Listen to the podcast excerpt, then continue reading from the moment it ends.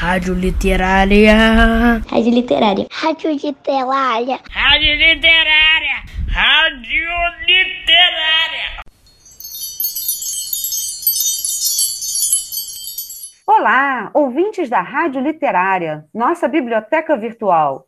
Sejam bem-vindos ao programa A Hora da Literatura, nas ondas das histórias do Brasil e do Rio de Janeiro.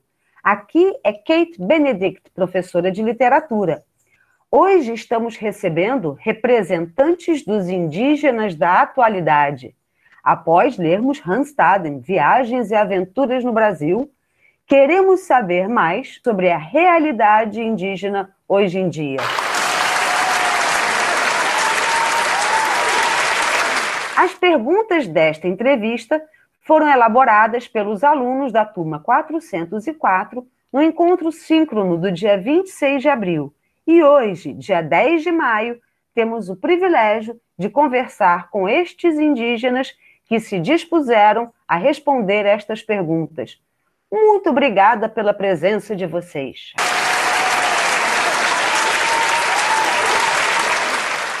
Como você aprendeu a falar português do Brasil? Eu aprendi indo na escola, porque a escola dos indígenas é uma coisa recente.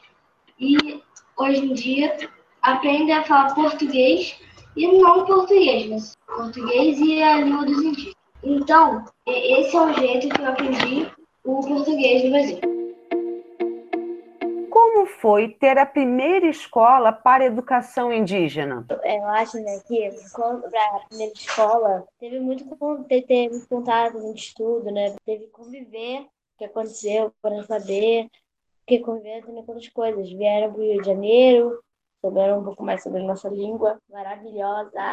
Aí por isso que eles é, conseguem aprender hoje em dia. Tiveram lá, né, quando aconteceram. E... Quando começaram a ensinar nas escolas sobre os indígenas, como eles são? Nem todas as escolas ensinam, eu acho que daqui a alguns anos, possivelmente daqui a 50 anos, eu acho que no mínimo, no máximo, não sei Pode ser que é, tenha mais gente lutando para isso acontecer, mas nem todas as escolas, só algumas, só outras e só pouco. Como vocês se sentem quando as críticas que recebem, como ser preguiçosos e não são ninguém, como vocês se sentem com isso? A gente se sente muito mal, é muito ruim quando as pessoas falam isso, porque nós somos diferentes, mas nós também temos trabalho, nós também fazemos nossas coisas. Vocês também comem comida industrializada? Exemplos, batata frita, hambúrguer, coisas assim? Isso depende de onde é que é a nossa aldeia. Porque se for perto de uma vila e tudo, aí a gente tem muito mais acesso a essas comidas. Mas se não for, a gente geralmente planta, cultiva e essas coisas. Então vocês ainda caçam e plantam seu alimento ou compram no supermercado? Ainda caçamos sim, mas não muito. A gente não compra as coisas no supermercado porque é muito longe daqui. Provavelmente daqui a alguns anos nós podemos ter um jeito de comprar as coisas na cidade. Vocês tinham ou têm vontade de morar na cidade ou não?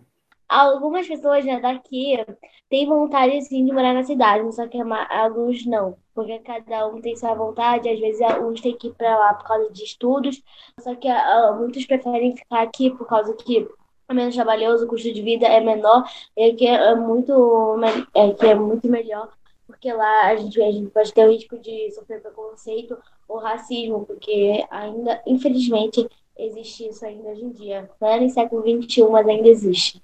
Como é ser indígena nos anos 2020? É difícil para a gente, que a gente tem que se adaptar, a gente tem que pensar. E também a gente às vezes prefere ficar na aldeia, por causa que a gente tem mais nossas coisas, nossa família, o nosso, as nossas coisas. Tem, a gente faz ritual, a gente faz um monte de coisa. E na cidade eu acho que a gente pode ter mais liberdade e, e também um pouco né? E também, se a gente fosse para a cidade, eu acho, a gente não poderia fazer tantos nossos rituais, porque aqui a cidade é um lugar fechado. Quando, quando a gente estava na floresta antes, era um lugar aberto, céu aberto. Entende? Então, isso é, eu acho que é bom a gente ficar um pouco, às vezes a gente se adaptar a ficar na cidade e também ficar na aldeia. Entendeu? Entendi, entendi. Muito obrigado. Gostaria de agradecer demais aos nossos convidados entrevistados que ajudaram a entender melhor a vida dos indígenas brasileiros nos dias de hoje. Com esta conversa, fechamos a leitura de Randstaden, Viagens e Aventuras no Brasil, que estamos fazendo desde o dia 15 de fevereiro, completando três meses de viagem. Agora é hora de nos despedirmos. Caros ouvintes sintonizados na Rádio Literária, no próximo episódio embarcaremos em novas histórias. Até lá!